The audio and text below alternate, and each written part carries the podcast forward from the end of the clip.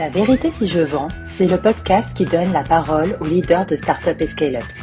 Vous découvrirez comment ils décompressent au quotidien afin de mieux mettre en place leur stratégie business. Prenez un petit café et c'est parti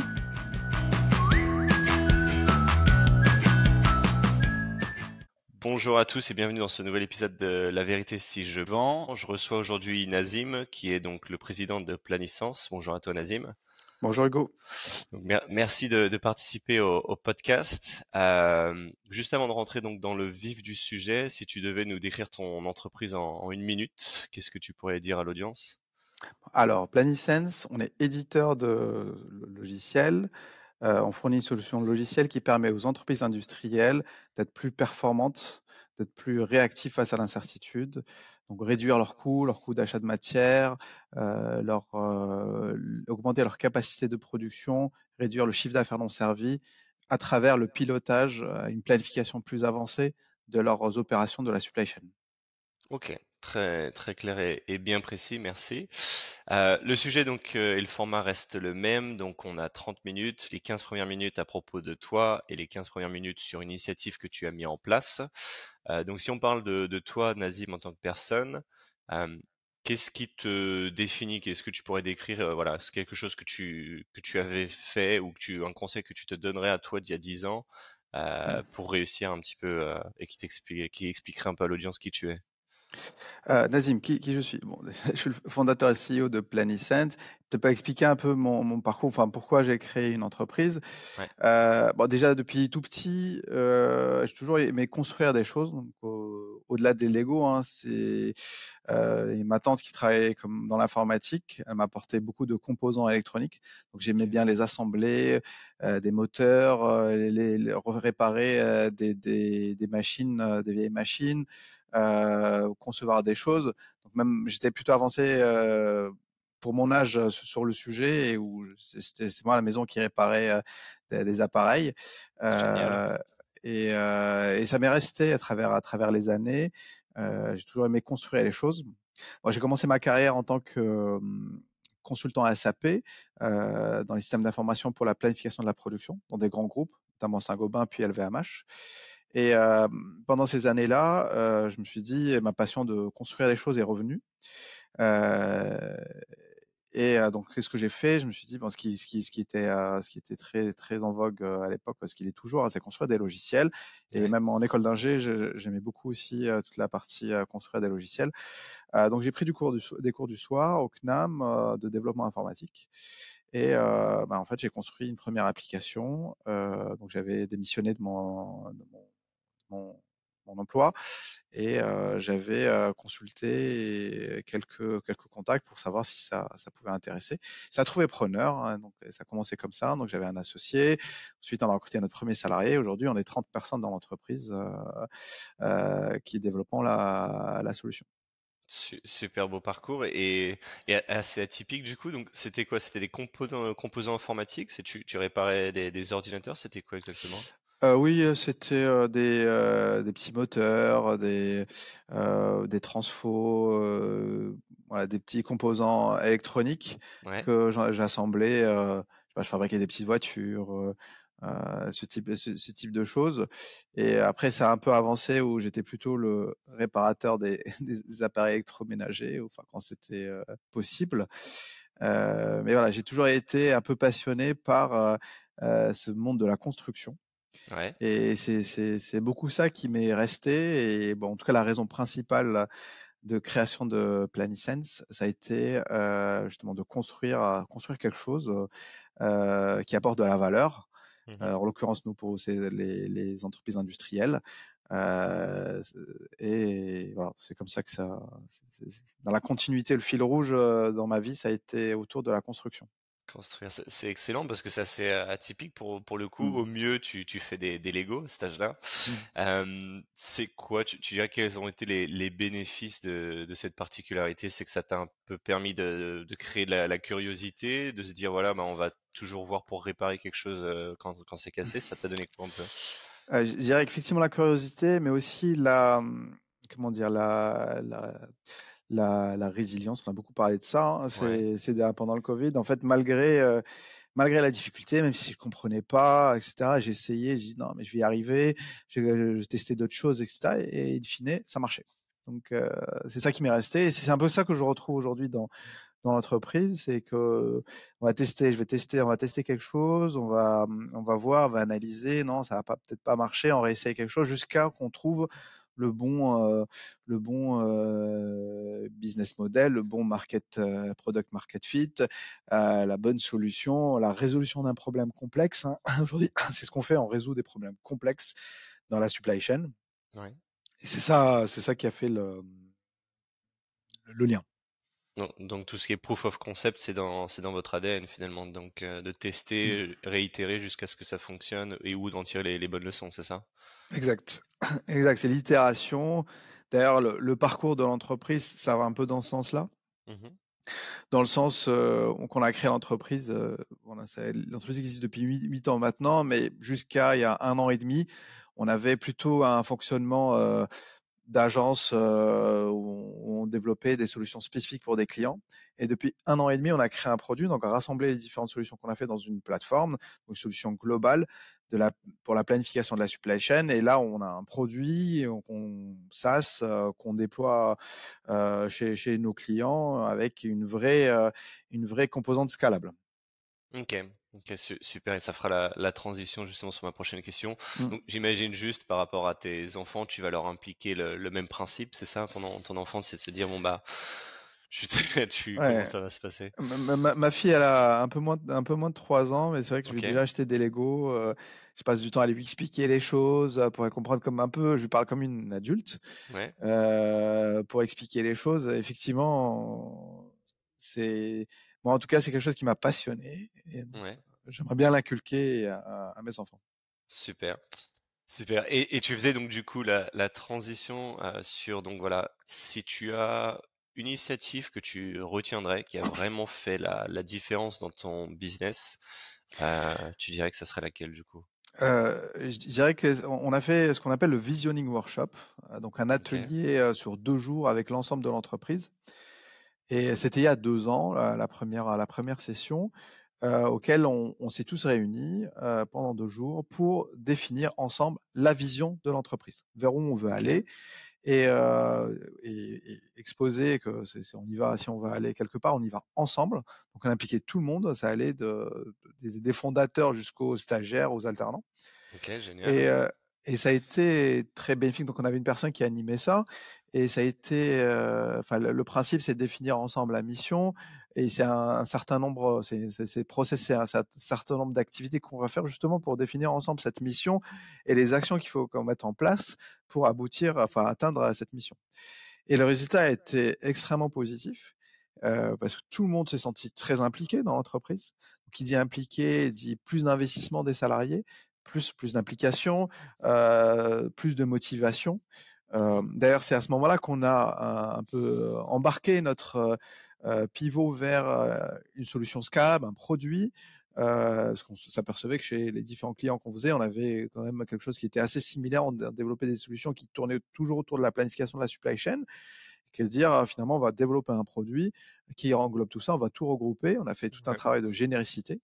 Donc euh, tous les salariés sont retroussés les manches et résultat euh, après euh, un peu moins de deux ans de cette initiative.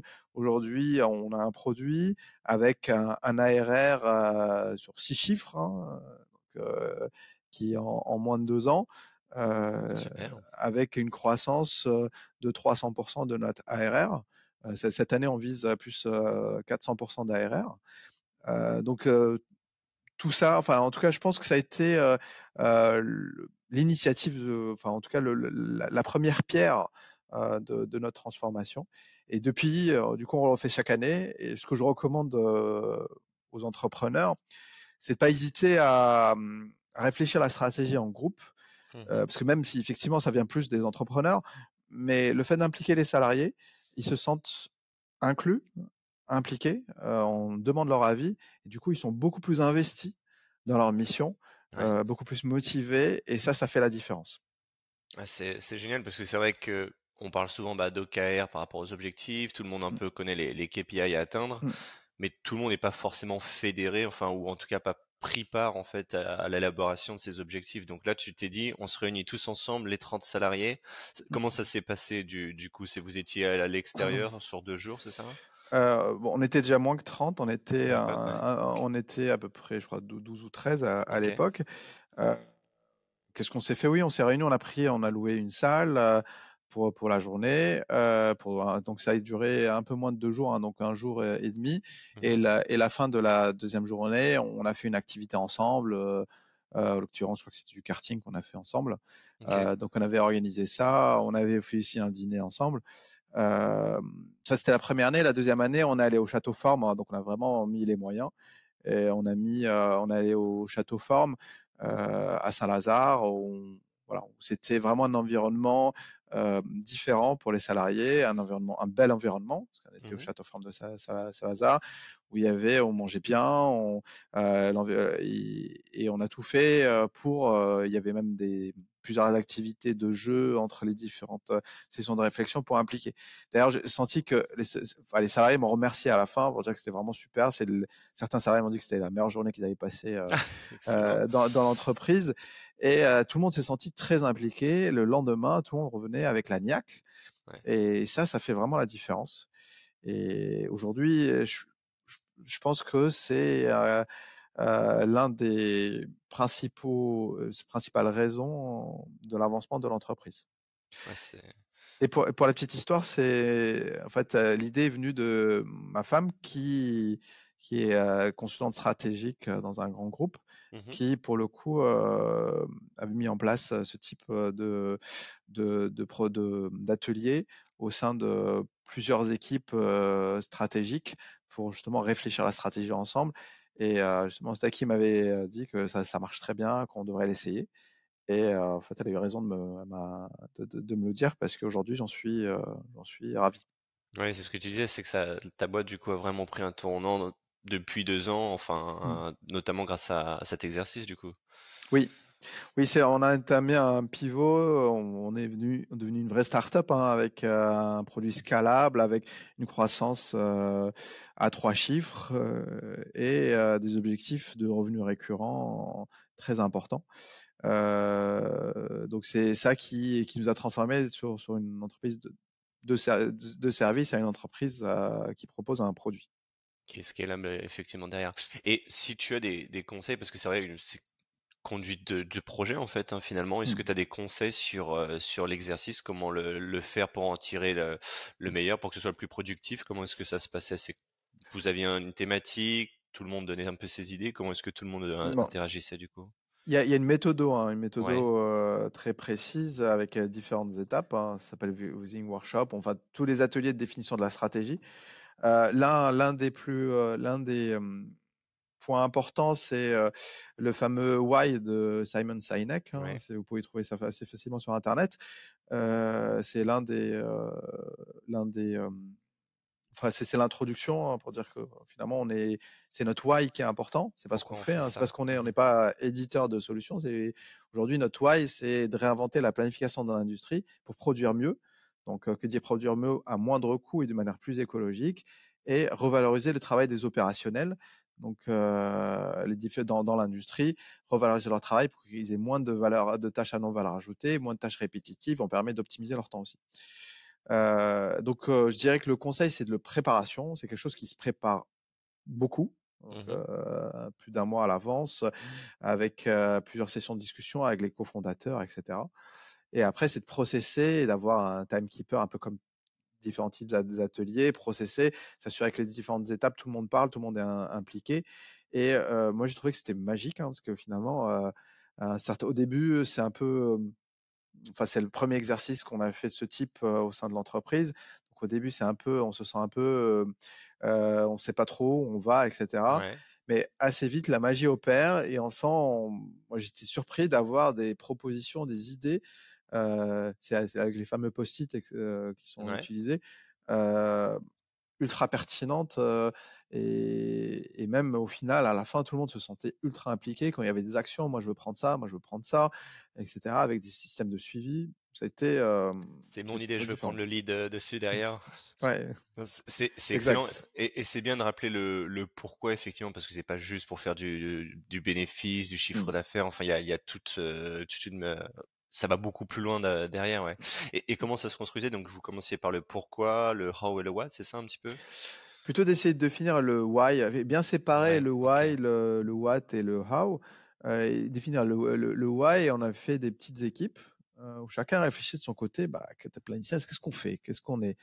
Et juste avant ça, en fait, il y a eu des, on a, on a montré la vidéo de Simon Sinek. Enfin, c'est pas moi, hein, moi j'étais participant. Donc il y avait un animateur on a montré la vidéo de Simon Sinek, il y avait des exercices qui faisaient euh, euh, commencer à se poser les bonnes questions, dire c'est vrai qu'est-ce qui qu'est-ce qu'on est là, qu'est-ce qu'on fait, pourquoi pourquoi on se lève le matin, pourquoi je me lève le matin pour euh, euh pour aller euh, travailler? c'est pas que pour l'argent parce que je pense qu'il y a des boulots qui sont dans ce cas-là qui sont peut-être mieux payés. mieux, bien sûr. Ouais. c'est c'est ça, c'est pas pour l'argent, c'est pas euh, c'est pourquoi euh, c'est pas parce que je suis obligé. Et surtout dans un, on est avec aujourd'hui une jeune génération qui est très sensible à, à avoir du sens dans dans, son travail. Et, euh, et là, ça apporte entre guillemets tout son sens. Euh, dire euh, voilà bah, bah on, se lève le matin pour faire ça est-ce qu'on est convaincu de ça? Euh, typiquement bah, c'est aussi un exercice important parce que les personnes qui se sentent pas dans la vision Mmh euh, qui ne sont pas inclus dans la vision, si ça, ils partagent pas cette vision, euh, ben, en fait, euh, ils doivent quitter la, la barque, hein, parce que tout le monde doit mmh être impliqué dans cette vision. Et ça, ça, permet aussi de faire le filtre euh, sur, sur je dis pas falfit c'est pas un bien grand mot mais en tout cas pour savoir qui est impliqué qui, qui à qui donner des responsabilités euh, qui est pour avant euh, qui, qui, qui, qui vont, vont contribuer fortement à faire avancer euh, qui va être leader dans, dans, dans les différentes actions.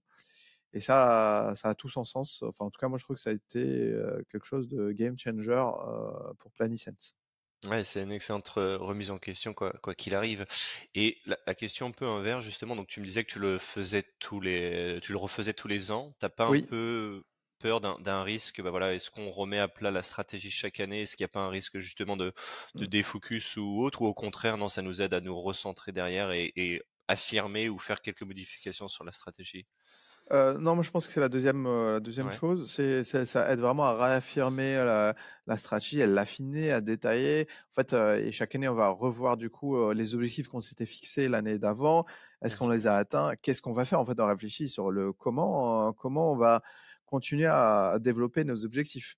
le premier, on l'a fait sur un plan sur trois ans. Donc c'est un point roulant sur trois ans. L'idée, c'est comment on continue à faire ça, comment on continue à se développer.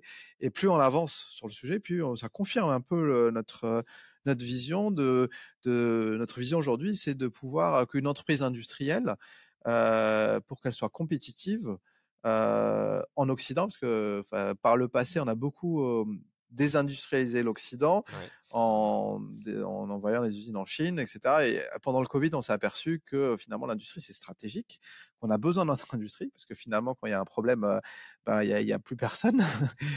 et, euh, Exactement, la supply chain, etc. Tout s'arrête et que finalement on a besoin de ça, et que l'industrie c'est stratégique, c'est euh, ça apporte de la valeur et que mais que le problème c'est que en Occident ça coûte cher et donc, la, donc, pour que l'industrie soit compétitive en Occident, elle a besoin d'une part d'optimiser ses coûts, de réduire ses coûts, d'avoir de performances opérationnelles, ouais. et d'autre part d'être réactif face à l'incertitude dans un environnement incertain, c'est de pouvoir être très réactif.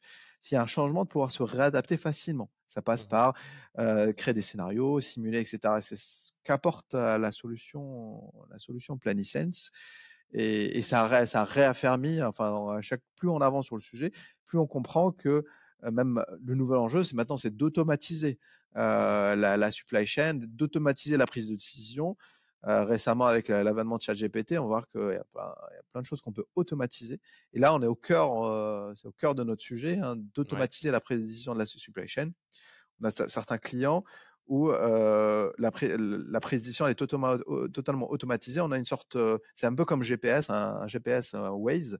Euh, en fait, en fonction de ce qu'ils font dans l'usine, bah, ça va réadapter les plans automatiquement et leur proposer à chaque fois en temps réel le meilleur plan à suivre à très court terme, à moyen terme, à long terme. donc on a vraiment une autonomie de, de l'industrie. Et c'est vers ça qu'on tend. Et, parce que ça peut le, conseiller de la meilleure façon possible, parce que ça se nourrit déjà de toutes les données que tu lui as transmises ou de ce, que, ce qui est fait au quotidien, c'est ça?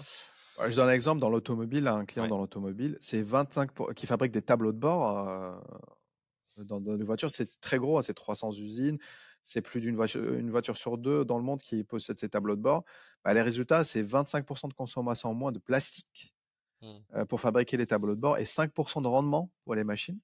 Donc l'impact, il est très important. Euh, l'échelle à 300 usines dans le monde, euh, l'impact euh, écologique, économique, il est réel et c'est pour ça qu'on se lève le matin avec l'équipe. Ok, super, c'est un bon, bon point effectivement. Et dernière question de mon mmh. côté, si tu avais un, conseil à donner à Nazim il y a, il y a 10 ans, il y a 5 ans, ça serait, ça serait quoi? C'est le conseil que j'aurais. Enfin, j'aurais peut-être deux conseils. Le premier, c'est en fait, on a eu une approche développement spécifique, un peu agence au départ. Donc avec une entreprise un peu, enfin j'avais, on avait une gestion du bon père de famille, donc on a attendu de gagner un peu d'argent pour investir, recruter le premier salarié, etc. Et puis petit à petit. Euh, résultat, après six ans, on s'est dit, bah, en fait, finalement, cette méthode, c'est bien, parce que du coup, on est rentable, on a été rentable depuis la première année. C'est bien, on monte petit à petit, on a le maîtrise, le contrôle de notre entreprise. Plus safe, j'imagine, ouais. Plus safe, etc. Mais depuis, ce que je disais, il y a un, an et demi, deux ans, qu'on a embarqué la mutation vers une entreprise à un produit, start-up avec le côté scalable. Donc avec l'accélération, donc on a doublé l'effectif, du coup là aussi nos, revenus récurrents ont doublé, voire triplé. Mais si c'était à refaire, j'aurais fait ça avant, avant et ah, au début, je, on s'approchait pas des organismes financiers, mmh ça, soit banque, investisseur, etc. On se dit on peut faire nous-mêmes, etc. J'étais un peu loin de ça.